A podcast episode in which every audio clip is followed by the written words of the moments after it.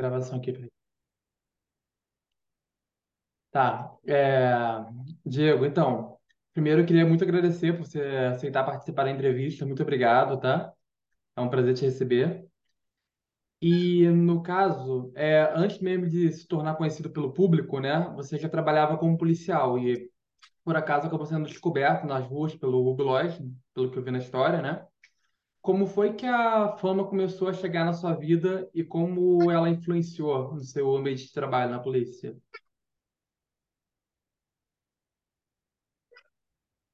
Pô, legal, Luca. É, obrigado pelo convite aí, para estar participando Nada. desse bate com você, tá? Uhum, Respondendo a sua pergunta aí. É, na polícia há 11 anos.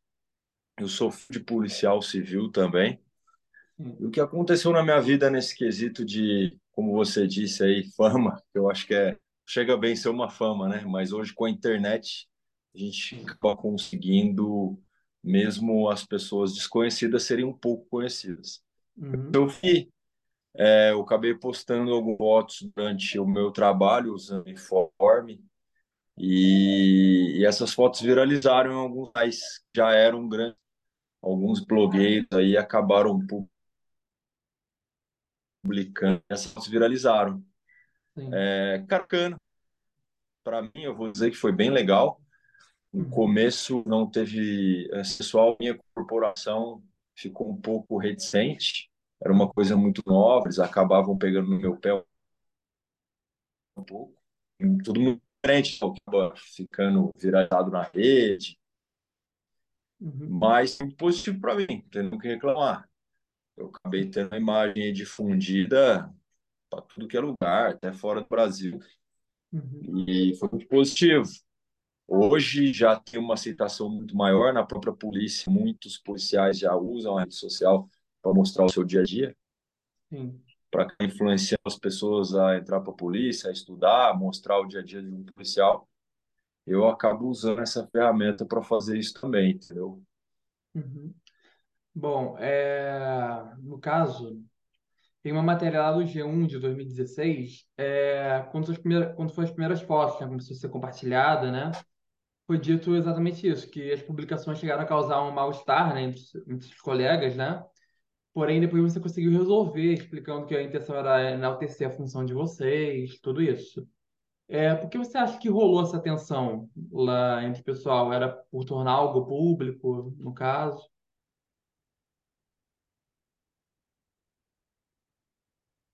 No, no começo, cara, acabou causando mal-estar, sim. Eu acabei tendo um pouco de algumas dores de cabeça aí com o pessoal, até eles começarem a entender que, na verdade, né, a ferramenta e as redes sociais bem utilizadas, elas acabam mostrando para a população boa imagem da polícia. Eu Uhum. acabo mostrando aí o que eu meu dia a dia, enaltecendo a imagem da polícia, não a minha. Sim. Eu digo assim, quando eu uso a rede para falar de polícia, eu uso para enaltecer minha instituição, não a Uhum. minha pessoa, né? não o meu pessoal. Eu mostro operação, mostro treinamentos. Pô, olha que legal, a instituição é muito boa, eu sou muito feliz de estar aqui. A minha instituição é a Sim. melhor, eu gosto dela. Eu enaltecendo. E, e com o tempo o pessoal acabou enxergando isso, sabe? Isso daí ficou, Sim. Ficou mais tranquilo. E Uhum. acabaram, é, acabaram assim, já já pegam tanto no meu pé. Mas foi uma, uma transição aí, né? Batalha isso Sim. acontecer. Os próprios colegas, né? Imagina o pessoal mais antigo aí, com a cabeça um pouco mais retrógrada, tentando aceitar o polícia mais novo, com outro Sim. tipo de mentalidade, mostrando o dia a dia, tá? Mostrando a polícia. E claro, eu não mostro só a polícia, né? Minha rede eu mostro minha família, meus filhos, meus Sim. treinamentos, é, É. falo da minha marca que eu tenho, essas Uhum. coisas. Sim, o legal é a gente ver esse lado do policial, né? Ver que é humano também, né? Ver como é os bastidores da profissão dele. É... No caso, em suas redes sociais, como ele está falando, você compartilha bastante conteúdo sobre a sua profissão, seu dia a dia, inclusive tirando algumas dúvidas, né, sobre o público, sobre concursos, trabalho na corporação. E a respeito dessa sua história, que, como você falou, já são 11 anos, né? Certo? É, Como foi que certo? aconteceu o seu ingresso na profissão? Você começou como policial? Eu, co- como eu sou filho, né, de policial civil, Aham, eu tive contato desde muito novo. Aí, uma época atrás, que, pô, fala, né, de polícia. Eu fui aquela criança que com 13, 14 anos, meu pai não me levava para soltar pipa, ele me levava para atirar. Eu acho que foi meio que natural que eu seguisse assim, porque eu estava muito no sangue. Quando eu me formei, a minha primeira faculdade, eu me formei em publicidade e propaganda. Uhum, E assim que eu formei, com 21 anos, em 2008, no ano seguinte eu passei a estudar para concurso, já na sim. sequência. E ingressei na Academia de Polícia em 2012, tá? Janeiro de 2012 eu Uhum. fiz. Então É. agora tenho 11 anos. Foi muito natural, como eu disse, eu casa, eu sempre tive vontade desde pequeno.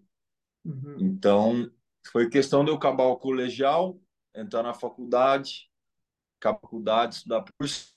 Depois que eu ingressei na polícia também, formei bacharel em direito, que tem bem mais a ver com a área, né? Pensar bem, Sim. sim. publicidade e propaganda não tem nada a ver. Aham, Então foi assim, uma, algo natural, eu já ter na família. sim. E você se lembra por que você escolheu publicidade e propaganda? Foi a primeira formação? Por que você escolheu ela?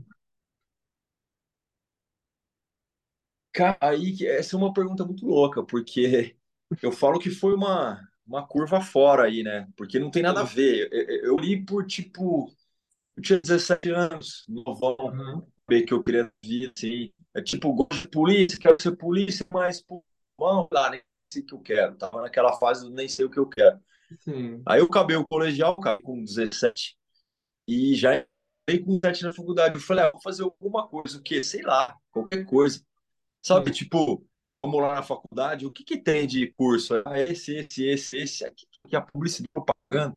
Ah, vai esse negócio aí, sabe? Tipo, vai, bum, novão, queria nada da vida. Aí Uhum, comecei. Não vou dizer que é ruim nem nada, assim, não, não, não sim. tinha muito a ver comigo por esse meu interesse pela polícia, mas foi positivo, aprendi muita coisa. Até hoje me, me serve para muita coisa, sem dúvidas. Até porque, quando eu estava no segundo ano faculdade, estava no segundo ano, realmente apurou esse dia na polícia. Eu fui ficando mais maduro, realmente o que eu quero é a polícia, não é isso aqui. Porém, Uhum, o, o meu, meu cargo na polícia, sou investigador de polícia, ele exige superior, formação, uma área, área, Aham, nível superior. Então, eu realmente precisava formar primeiro. Aí eu fui até o final, formei, peguei o diploma para poder prestar o concurso. Foi esse o caminho. entendi. Bom, uma das coisas que eu imagino que deva passar muito no seu dia a dia, né, deve ser a preocupação com a segurança, né? No caso da exposição, agravando sua própria imagem, família, pelo, pela sua profissão mesmo, né? É, ao postar algum conteúdo nas redes sociais, você costuma seguir algum cuidado específico sobre o que expor, entre outras questões, assim, por esse lado?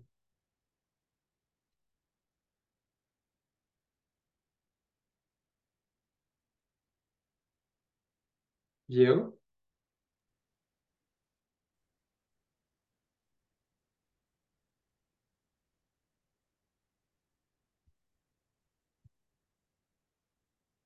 Oi?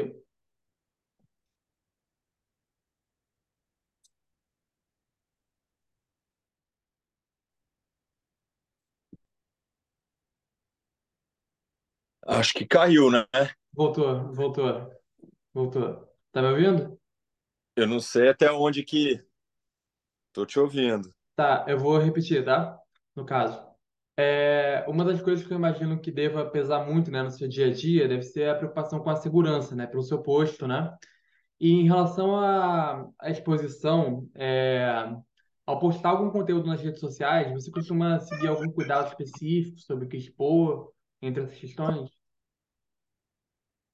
Você fala alguns cuidados devido minha A família, é, assim. essa, é, a segurança, se alguma coisa te preocupa, como é que você lida com isso, Cara, eu, principalmente a internet, a polícia? eu tomo a seguinte cautela. É claro que hoje, devido à minha exposição, à quantidade de seguidores que eu tenho, já não Uhum, tem como eu pensar em passar batida, assim. Não, eu, eu não, eu não vou chegar é, pensar que eu vou chegar em qualquer lugar e ninguém vai me reconhecer. Uma outra Uhum. pessoa acaba reconhecendo. Então, o que, que eu faço? Quando eu tô com a família e eu vou em algum lugar, eu tiro minhas fotos, o que eu faço é deixar para postar depois. Eu não posto na hora que eu tô lá. Sim, Então, sim. a pessoa tá vendo, pô, olha, tá no restaurante tal, lá com os filhos, ó, Uhum. postou no restaurante. Eu já fui embora. Eu já Uhum. não tô lá mais. É um bom truque. Entendeu? É um bom truque. Eu tiro minhas fotos, filmo, vídeos, depois que eu tô em casa ou fui embora, post.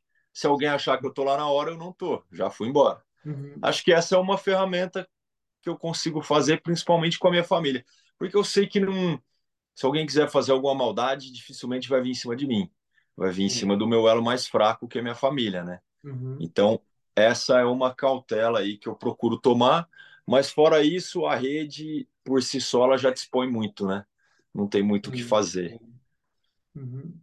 Bom, é, den- dentre os seus posts, o que mais chama atenção são justamente o que você parece de farda, né, armado. É, falando um pouco sobre a autoridade policial e a figura que vocês representam na sociedade, segurar uma arma no dia a dia e estar portando o escudo da polícia no peito, o quanto realmente pesa essa responsabilidade? Pô, pesa muito, né? Porque é, uma vez que, que você é policial, você é policial 24 horas, mesmo que eu esteja Uhum. de folga, eu tenho o dever de agir se eu ver alguma coisa. Uhum. Consequentemente, tudo que eu falar, tudo que eu expor de pensamento vai acabar refletindo na minha corporação. Sim. Então, coloquei minha foto de arma, minha foto de farda. Todo mundo sabe que eu represento o Estado. Eu Uhum. tenho que ter uma cautela muito grande com aquilo que eu falo, mesmo que esse pensamento for algo muito pessoal. Sim. E essa cautela eu sempre procurei ter, né? Questões políticas, né? Questões sociais, tudo é delicado, porque uma vez que eu Sim. falo, é um policial falando. Eu tenho que ter essa cautela. Eu certeza. procuro ter, com certeza. Como eu disse, sempre que eu ponho algo de polícia enaltecendo a minha instituição, dizendo tanto que eu Uhum. gosto dela. Sempre ponho algo pessoal, é algo sem muito, muitos, como eu digo, os conflitos assim, sabe? Eu evito ficar conflitando na internet, apesar da Uhum. gente ter acabado de passar um cenário político onde a maior parte dos assuntos eram conflituosos. Foi Uhum. difícil, porque eu acabei me expondo um pouco o meu pensamento, é natural, até porque sou político, um pouco político, eu fui candidato já a cargo Uhum. político, Sim. então, eu acabei expondo um pouco esse pensamento, mas no geral, são sempre posicionamentos mais neutros para não ferir a minha instituição, eu sou um representante do Estado, sabe? Então, essa cautela, com certeza, eu tenho que ter. É, eu dou meus cursos de tiro, ponho minhas fotos com arma. A plataforma não gosta muito, né? Você vai lá no Instagram, no TikTok, você põe a arma, eles bloqueiam, cancelam, apagam, shadow ban. Eu tô em shadow ban, eu não consigo fazer live no Instagram, né? Sim. Sim, é difícil conseguir fazer, né? Aham. E não consigo fazer aquela publicação de collab colaborativa. Tá Aham. tudo bloqueado. Por quê? Porque eu ponho foto com arma. Isso é, isso é, isso é difícil, cara. Isso é difícil. Sim. É, bom, nesse seu trabalho, tem alguma operação que mais tenha marcado você? Que você pode falar uma história que mais tenha marcado? Olha, eu vou te falar, Luca. É, é, a gente é composto de operações, né? Eu faço operações toda Sim. semana. E que eu te tomo a cautela de dizer, as operações legais, boas mesmo, a gente não pode falar de jeito nenhum. É bem restrito, sabe? pe- Peço perdão, no caso, pela pergunta. Imagina, imagina, sem problema. É que assim, sempre me perguntam. Eu Sim, sempre sim. explico que eu posso ter problema se eu falar. Então eu só deixo assim, a gente faz muita operação. E geralmente uma é mais legal que a outra e nenhuma é igual a outra. A Sim, gente prende, pô, sequestrador, ladrão de banco, tudo quanto é tipo que você imaginar. Então, seja, são operações bacanas. Ou seja, o dia, o dia de policial tá longe de ser monótono, né? Você sai de casa sem saber o que você vai enfrentar naquele dia, no caso. Zero. Você nem sabe se vai voltar naquele dia ou dois dias depois. Interessante. É, bom, lamentavelmente, a gente vai até falar um pouco sobre isso, né? Cotidianamente aqui no Brasil, nós estamos acostumados sempre a ver atualizações de matérias sobre aumento de mortes, né? Atentados contra policiais, incluindo relatos de muitas famílias, né? Que vivem com medo em relação a isso. É, hoje em dia, tem alguma coisa que você ainda tenha, você ainda tenha medo como policial? Cara, ser polícia do Brasil não é fácil, né?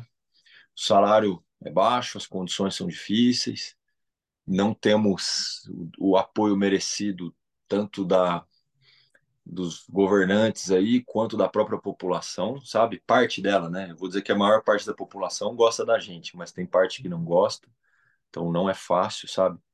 É, é, o, é o que me dá mais medo, talvez seja essa palavra, é a consequência que isso pode gerar para minha família.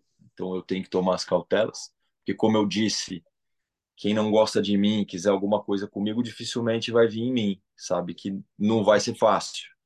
É, a facilidade seria fazer algum mal para minha família.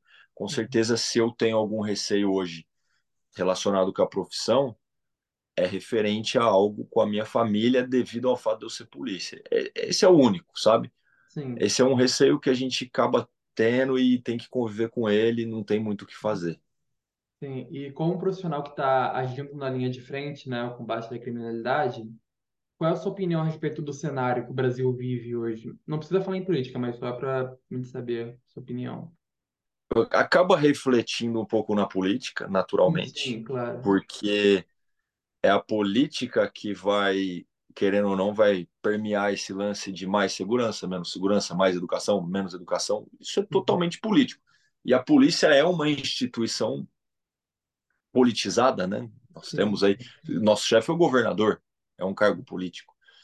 É, se eu for falar o cenário do... na, na questão se você não quiser mostrar um lado nesse caso. Entendi, não, mas é, a, a grosso Sim, modo, eu vou te falar, cara, para mim o cenário é caótico, vai piorar muito, Uhum. porque as diretrizes de governo aí vão muito contra as diretrizes da polícia. Eu acho que a coisa vai ficar mais feia, eu acho que a, a, as organizações criminosas vão ficar mais pesadas, mais perigosas Uhum. e não vejo um bom cenário daqui para frente, não.